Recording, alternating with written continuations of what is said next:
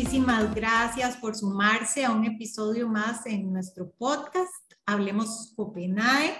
Mi nombre es Marisela Retana y hoy vamos a conversar sobre un tema sumamente importante que son los límites en las relaciones. ¿Cómo podemos poner límites? Nos acompaña la muy reconocida psicóloga María Esther Flores. Ella cuenta, bueno, con más de 25 años de experiencia y es máster en terapia de familia, doctora en educación, es especialista en temas de bienestar, desarrollo humano, conferencista internacional.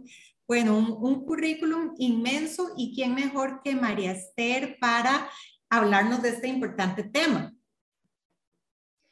Pues un placer estar con ustedes, a la gran familia de Copenhague. Eh, ya había participado una vez, entonces estos temas precisamente de desarrollo humano son eh, muy importantes porque uno, eh, yo visualizo a la persona como un sol, entonces un sol tiene un montón de rayitos y entonces ese rayito es mi autoestima, la espiritualidad, la economía, la pareja, los hijos, entonces, imagínese que solamente tuviéramos un solo rayito, que solo fuera solo el trabajo, solo la pareja, entonces el sol no alumbra completamente. Entonces, todo nuestro sol debe estar en armonía. Y una de las cosas que nos dificulta a veces precisamente esa armonía, ese bienestar, es eh, no saber decir no. Pero conforme vamos sobre la conversación, vamos a darnos cuenta que eso tiene momentos o principios históricos, familiares y sociales porque todos los seres humanos estamos capacitados para decir sí o no como supervivencia natural. Es, es, bastante frecuente, correcto, María Esther. ¿Qué tan frecuente usted que tiene constante eh, relación con distintas personas, qué tan frecuente nota usted que es este, esta dificultad de decir no a las personas? Muy, muy, muy frecuente. Puedo también testimonialmente decir que en mi tiempo de juventud, digamos que de los 20 a los 30 por ahí, porque acabo de cumplir 60, de los 20, gracias, de los 20 a los 30, 35, a mí me costaba decir que no. Eh, y en parte, por eso me hice psicóloga, pero yo decía, yo tengo que saber si esto es normal, si esto es natural, qué me cohibe, si, si yo tengo otras necesidades. Y luego ya como terapeuta de familia y pareja y con niños y adolescentes en el, en el ciclo familiar vemos que hay mucha dificultad para decir no y que sea congruente lo que pensamos como lo sentimos, pero también eh, la, la dificultad más grande la veo en pareja en detrimento de las demás áreas del ser humano y en lo laboral, porque en lo laboral el, miedo es perder tu trabajo, em, tal vez defender tus derechos y eso te puede implicar una despedida eh, o una amonestación o caerle mal a la gente. Entonces cuesta, ¿verdad? Por eso la gente opta por, como decimos en el dicho tico, pues llevar la fiesta en paz, pero no sabemos cómo eso nos lastima psicológicamente a la postre en todas nuestras áreas también. Claro, y por supuesto el problema es que al ir acumulando toda esta frustración de decir sí a algo que no queremos, pues después puede explotar de alguna manera, ¿verdad? Esta situación puede provocar a la postre, como bien lo decía, problemas en sí ya con la relación, ir laminando poco a poco. Sí, por ejemplo, ve, eh, diga, empecemos por la pareja, que es un tema más recurrente en el sí y el no hay una, en la pareja siempre hay uno que es más dominante que el otro. Se supone que debe haber como más equilibrio, ¿no? Pero digamos que uno de los dos tiende a no mm, crear conflicto mm, por el miedo al conflicto y el otro tiende a hacer conflicto porque tenemos que irnos adaptando. Entonces, si ponele que por 10 años has ocultado un, un no, un ejemplo tonto, me da cólera que deje el paño mojado encima de la cama y tengo que estar recogiendo y ya le he dicho de mil formas que recoja los zapatos o que el, paño está mojado en la cama o miles de ejemplos en el hogar, ya sea a la mamá, a los hijos o a la pareja, pero digamos que a la pareja. Entonces se, se resigna y esa acción la hace durante 20 años, 10 años, pero va acumulando rencor y va acumulando rabia. Como no lo expresó, como no lo habló y la otra persona asumió que ya eso era un hábito, que tenían que recogerle las cosas, después cuando viene el reclamo hay una sorpresa, ¿por qué me estás reclamando? Y la otra persona eh, presenta un resentimiento y un odio y entonces ya no te voy a tratar con ternura, ya no voy a tratarte bien y, caemos en el terrible error de la telepatía. Es que usted debía saber que eso me molesta, usted debía eh, adivinarlo y decir, ¿cómo lo voy a adivinar si hay gente que no tiene tanta chispa para hacerlo, esa inteligencia emocional? Y vamos acumulando odio y rencor y al final hasta una relación laboral se puede terminar, una relación de pareja se puede terminar y la familia pues romperse muy feo por acumular un no. Es terriblemente malo. Aparte de que te deprime a la postre, te deprime, te dan ataques de ansiedad, están muy de moda los ataques de ansiedad porque los ataques de ansiedad responden a una situación de impotencia. Así que si yo no digo no a algo que no siento, que no me gusta, esa impotencia se acumula, se acumula y el inconsciente dice, bueno, pero esto es una olla de presión, tiene que explotar de alguna manera. Entonces explota primero en ataques de pánico y miedo porque no pude manejarlo por un muy buen tiempo y de ahí caemos a la depresión porque nos autoculpamos por no haber dicho no a algo que me aguanté y que al final, como no lo hablé, ni se enteraron los demás que eso me molestaba. Entonces, es terriblemente eh, dañino esa represión de la, del, del no o de una situación incómoda o tóxica, como le llaman ahora.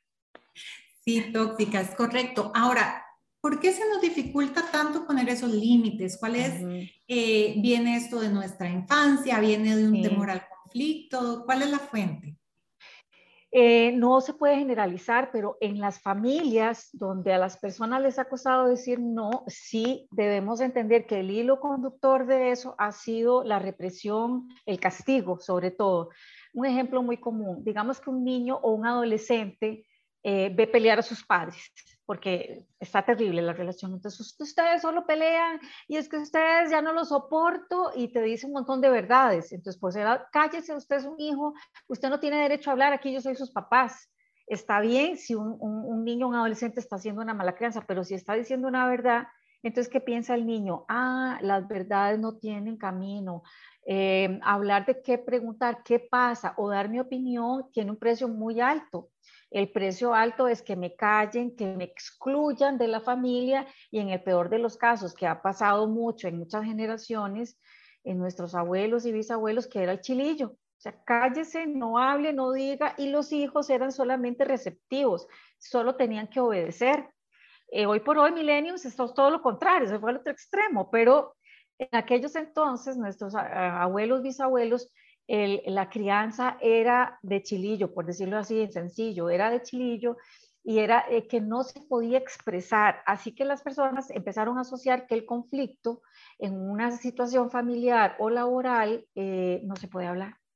Entonces, cuando yo tengo angustia, porque quiero decirle a un, imagínense, a una cajera en un banco, decirle, mire, es que aquí está mal la cantidad, la gente se prefiere llevarse 100 pesos menos, 100 pesos más, porque no, le dio miedo defenderse le dio miedo eh, si me quitaron el lugar donde yo estoy haciendo fila, porque el inconsciente recuerda que eso es eh, decir mi verdad o decir lo que siento es castigado o abusado.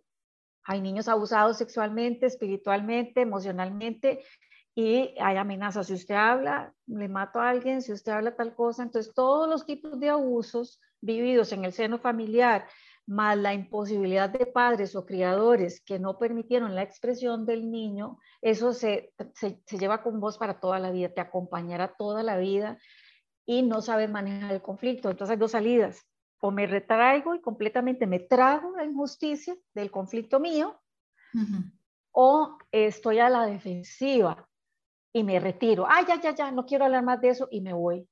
Entonces, en ninguna de las dos formas resolviste. Una porque huiste del miedo y otra mejor me callo con el miedo y me vuelvo una persona sumisa, sumisa, sumisa. Y otra vez volvemos a la acumulación, otra vez volvemos a los ataques de pánico posterior y la depresión. Y, sin, y si usted no se da cuenta ni en los pánicos ni en la depresión que debe cambiar, el cuerpo empieza a enfermarse. Dolor de cabeza, dolor de espalda, dolor de cuerpo, gastritis. Ajá, ya cuando usted no resolvió el problema emocional, el cuerpo habla, ah, entonces el cuerpo se empieza a enfermar. Y toda represión fuerte, pues lleva inclusive hasta el cáncer, imagínese mi niña. Hay que tener por eso mucho autocuidado. María Esther, ¿cómo puedo yo, verdad, como ser humano en general, todas las personas, vencer ese miedo a decir no. Ok, esos son dos caminos que usted mencionaba, pero ¿cuál podría ser uno un tercer camino un tercero, sano? Sano, exactamente. Ya viene aquí como la terapia y la sanación. Eh, yo les recomiendo un libro muy bueno, bueno, yo tengo muchos autores de familia, pero en cuanto a ese tema del no, hay una autora que se llama Virginia Satir, ya murió, pero dejó muchos libros Entonces se llama eh, Terapia Familiar, así de simple, se llama el libro, y, o cualquier otro, pero también puedes buscarlo en internet, que ya habla de las cinco libertades del ser humano para poder decir sí o no. Pero voy a rescatar una de las más importantes, dos de esas libertades, que ella dice, la libertad del ser humano en cuanto a su autoestima, porque ella habla mucho de su autoestima, es saber conectar mentalmente si yo pienso y siento que eso no me gusta, decir ese no legítimamente y no lo que debiera decir. Tenemos que eliminar el debiera decir para quedar bien. Entonces, aprender a sentir lo que yo siento y no lo que debería sentir, lo que debería sentir, lo que debería pensar o lo que debería ser. Lo dejamos de lado y me quedo con esas tres libertades, que es yo siento que no quiero comerme ese arroz con pollo porque no me gusta, por ejemplo y puedo decirlo, pero le tenemos que agregar un ingrediente más. Yo tengo que aprender a priorizar. ¿Qué nos enseña el proceso terapéutico? El proceso terapéutico, si nos reprimieron en la infancia, tenemos que pensar, bueno, qué pecadito, esa fue mi mamá, ese fue mi papá, esa fue mi abuelita. Ellos estaban en otro momento histórico, económico diferente. Yo tengo ahora mi trabajo, mis capacidades, yo ahora puedo enfrentar el conflicto. Entonces yo manejo mis libertades de sentir, pensar y hacer, tres, tres libertades, y le agrego mi prioridad, pero además tengo que tener un plan de contingencia. ¿Cuál es el plan de contingencia? Yo me tengo mentalmente que preparar si me dicen que no, eh, ¿por qué e insistir? Por ejemplo, en los adolescentes hay que enseñarles, en la presión de grupo te va a decir, tome, fume, pegue, robe, la presión de grupo para ser aceptado. Ahí son los primeros momentos donde le podemos enseñar al ser humano que tus prioridades y tus libertades pueden ser diferentes a los demás, a pesar de que me pueda quedar sin esa gente, porque esa gente me está haciendo un daño, con lo cual tengo que priorizarme yo. Es un trabajo constante de priorizarme y, este, y sobre todo manejar, como te digo, el plan de contingencia. Te van a presionar y usted qué va a hacer? Me quedo callada y no les hago caso y no lo hago. Y no lo hago y no lo hago. ¿Qué quiere fumar? ¿Qué quiere tomar? Eh, el, grupo y usted no. Simplemente me levanto, me retiro y ya dejo que me, que me estén acosando. en una relación de pareja, que me griten, que me insulten, que me, me, me traten mal, eh, yo tengo un truquito que le digo a la gente, vea, hay un truquito verbal, sencillo, diga, el que usted me grite, el que usted me hable mal, el que usted me insulte o me humille, no es negociable para mí, no es negociable y es su manera de verlo y no, lo, no el mío, no es su manera de verlo. Entonces, eso te evita el pleito, porque si es mi manera de verlo, ¿quién va a pelear esa manera de verlo? Esa soy yo. Y me permite, y me permite hacer la huida si el conflicto ya sea de padres a hijos, de pareja o laboral o vecinal, uno no sabe. Pero el, el proceso de aprender a priorizarme no es de un día a otro. Hay que de verdad soltarse de los miedos, de las culpas y de que pobrecitos mis papás, em, de que yo voy a hacer y obedecer mentalmente la historia, las lealtades de lo que ellos me enseñaron. Pero yo puedo decir, yo puedo superar a mis padres, yo puedo ser diferente, yo puedo priorizarme a mí. Y, o sea, es lanzarse al vacío y hacer algo diferente al patrón familiar o al patrón cultural es lanzar, lanzarse al vacío sin miedo, porque también a los ticos, nosotros los ticos tenemos una mala formación cultural en defender los derechos. Toda persona que es muy gritona y que en el buen sentido y que dice que no y todo, la gente ve feo, esa, ay, qué pereza, solo hace problemas, siempre está haciendo problemas, siempre está muy contestatario, qué pereza. Y socialmente es mejor calladita, más bonita, mejor no se enrede, mejor no haga, no vaya a hacer ninguna huelga, no haga nada, o sea, nos, nos van encaminando hacia la no protesta.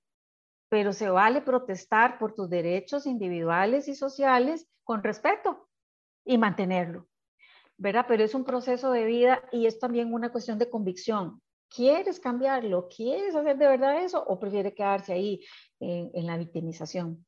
Es una elección de vida.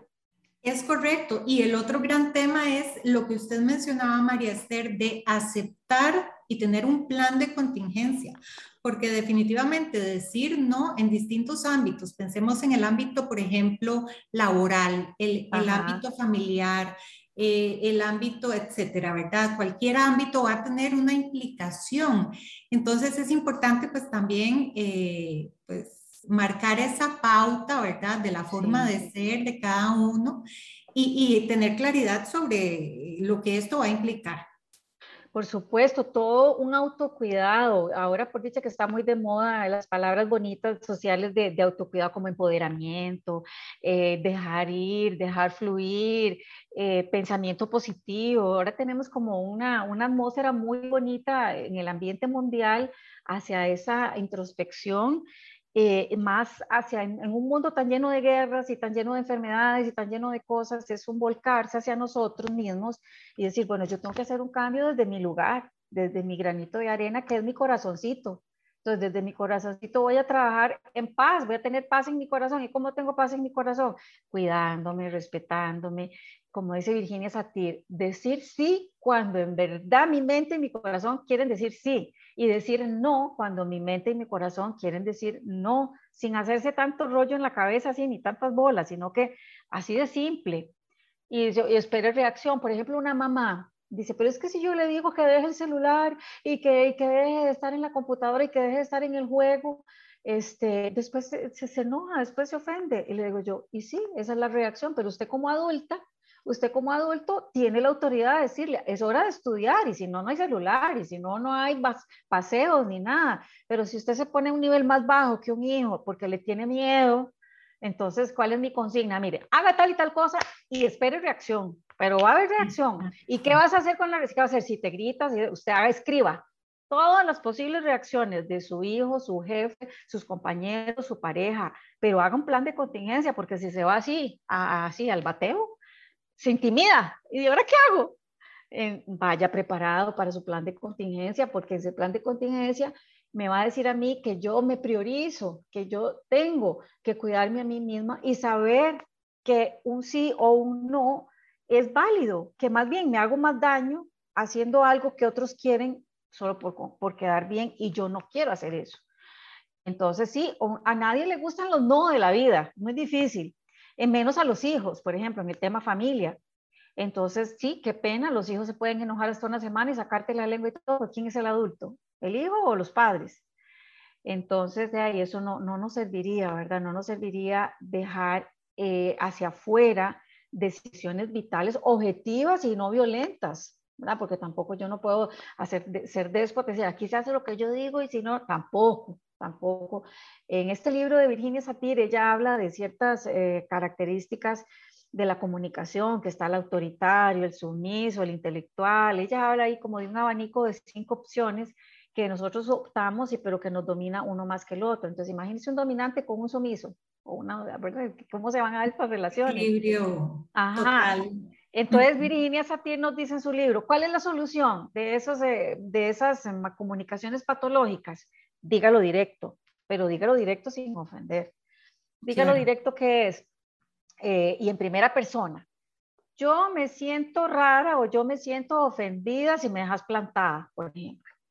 Pero estoy hablando en primera persona, no te estoy diciendo, usted es un irresponsable, un irresponsable que me dejó aquí tirada y el pleito. No, yo me siento mal y yo me siento ofendida si me dejas plantada. ¿Qué costó llamarme? pero lo estoy hablando en primera persona. Eso impide el dime que te diré. Si usted lo sintió, ¿qué, va a argumentar el que está enfrente tuyo? ¿Verdad? Nada, porque es tu sentir. ¿Cómo vas a discutir tu sentir? Yo no te estoy, no, estoy, no te estoy ofendiendo ni te estoy diciendo irresponsable. Porque cuando uno utiliza en comunicación algo que sabemos que va a haber reacción negativa, ¿para qué hacerlo? Mejor quedarse en un nivel de conciliación, y eso requiere madurez, requiere dejar de ser un niño interior berrinchoso dentro de uno y aprender a, decir, somos adultos que tenemos que negociar. Cuando no sabes qué decir, por unos momentos o unos segundos se valen los silencios. Yo me puedo quedar en silencio, no como sumisión, es para pensar qué digo. Y también poder recurrir a otro truco. Vea, esto que usted me acaba de hacer o decir me duele tanto o me enojó tanto que tengo sapos y culebras aquí que mejor deme un día, deme un día para responderte a ese señalamiento o a eso que me hiciste. Ahorita no puedo hablar porque lo dicho se, no se lo lleva el viento, lo dicho queda en el corazón del otro. Así que si vos hiciste una ofensa o dijiste algo, ay, pero es que lo dije al calor del enojo, no, pero lo dijo y lo dijo, y eso queda para siempre. Así que es mejor retirarse cuando todavía no hemos elaborado cómo decir no o cómo tener una negativa mm, racional y objetiva. Nos podemos dar ese lujo. Es mi libertad emocional decir, ahorita no puedo hablar. Y el otro te lo tiene que respetar. Ahora, María Esther, una persona, ya para ir cerrando esta conversación tan rica, una persona que, se detecta, dice, bueno, a mí me cuesta realmente decir no, ¿cuáles son los pasos prácticos que esta persona tiene que seguir para ir cambiando, ¿verdad? Para ir mejorando en ese sentido. Cuando se acepta que le cuesta decir no. Bueno, lo primero es devolverse a su infancia como si fuera una película y agarrar las escenas donde sintió miedo o donde se sintió agredida esa persona por decir no y empezar a escribir, escribir en, un cuadernito todo lo que te dio miedo, todo lo que vio esa película desde que naciste hasta aquí, pero tratar de devolverse mucho a la infancia, porque la gente dice, es que yo no me acuerdo de nada, no, ahí está el banco de memoria, ahí está, si no, no podríamos funcionar. Así que tenemos que obligarnos. Y entonces vea el truquito, es escribir lo que me dañó. Digamos que eh, me pegaban cuando yo quería eh, ir al patio a jugar usted no puede ir a jugar, unos padres malos, digamos, usted no puede ir a jugar y me pegaban por la boca. Yo tengo que recordar y escribir. ¿Cuál es la secuela que me quedó a los 30, ahorita o 40 años? Tartamudeo. Entonces, primero tengo que ver cuál es el síntoma. El síntoma es que tartamudeo, porque cada vez que yo pedía ir a jugar, no solo me regañaban, sino que me pegaban por la boca. Entonces, obviamente que ahí hay un trauma terrible, estoy poniendo una exageración, pero en general tenemos que ver, así que tengo que ver cuál fue la situación que me dio ese miedo y cuál es mi síntoma ahora, que me, se me hace un nudo en la garganta, que lloro en vez de hablar, que, tengo ganas de gritar o que me, me, retraigo, lo que sea, pero tenemos que averiguar de la raíz, de dónde viene eso.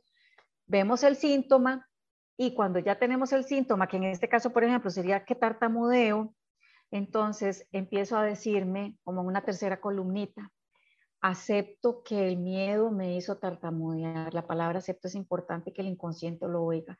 Acepto que eh, la, tartamudeo porque me pegaban al hablar. Acepto que tartamudeo. Punto y seguido. Pero lo quiero cambiar. Pero lo voy a cambiar. Ya, con solo que le dijiste eso al inconsciente, ya tu energía inconsciente se empieza a mover diferente. Pero si uno no lo negas. No, lo negas, lo aceptas Ajá, pero punto y seguido, siempre acuérdense del punto y seguido. Pero si yo me quedo solo con la victimización y me, pegaron mucho y por eso yo tartamudeo y yo soy así, yo no puedo cambiar. No, perdón, todos podemos cambiar si queremos. Cuesta, cuesta lleva tiempo y perseverancia, pero eso punto y seguido. Ya no quiero tartamudear más porque ya sé de dónde viene y eso fue cuando yo tenía cinco años, pero ya no tengo cinco años, ya yo estoy grande me puedo empoderar y puedo intentar pasito a pasito. Entonces cada vez que tartamudeo por esa cuestión psicológica, recuerdo que, ah, este tartamudeo es por miedo, no es porque tengo un problema de lenguaje. Es puro tartamudeo, miedo, sudor en las manos, eh, tembladera y demás entonces voy a prepararme para ese cambio.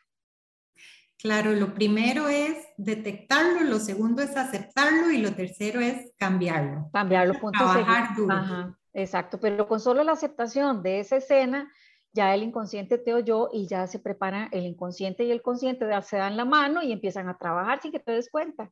Cuando uno dice, qué raro, mira, han pasado como tres años y no me di cuenta que ya no tartamudeo, qué vacilón. Así pasa, así de simple, pero este, estas tres cositas tienen que ser perseverantes y a veces no queremos devolvernos al recuerdo porque es profundamente doloroso. Yo puse una metáfora, pero pueden ser abusos de todo tipo, pueden ser crueldades, pueden ser cosas horribles, eh, ¿verdad? Y pues ya cosas muy, muy así, pues buscamos ayuda espiritual o ayuda terapéutica o una tercera persona que me pueda escuchar para que yo ese punto y seguido lo pueda tener con un acompañamiento, si quiero, y si no lo hago, pues solita o solito ahí, perseverando. Claro, María Esther. Bueno, de nuevo, muchísimas gracias. Si usted desea consultar con la especialista, puede llamarla al 2283 1293 o escribir al correo María Esther Flores Sandoval arroba yahoo.es. O a mi celular, este, también puedo dar mi celular, que es el 88 43 4105, que no contesto siempre, pero ahí también pueden dejar un mensajito. 88 43 4105. 8843 4105. Muchas gracias, María Esther. Y bueno, este, todos a seguir construyendo y a, a continuar poniendo esos límites para que las relaciones sean sanas en todos nuestros ámbitos. Gracias a ustedes por acompañarnos y les esperamos en un próximo episodio de Hablemos Copenhague.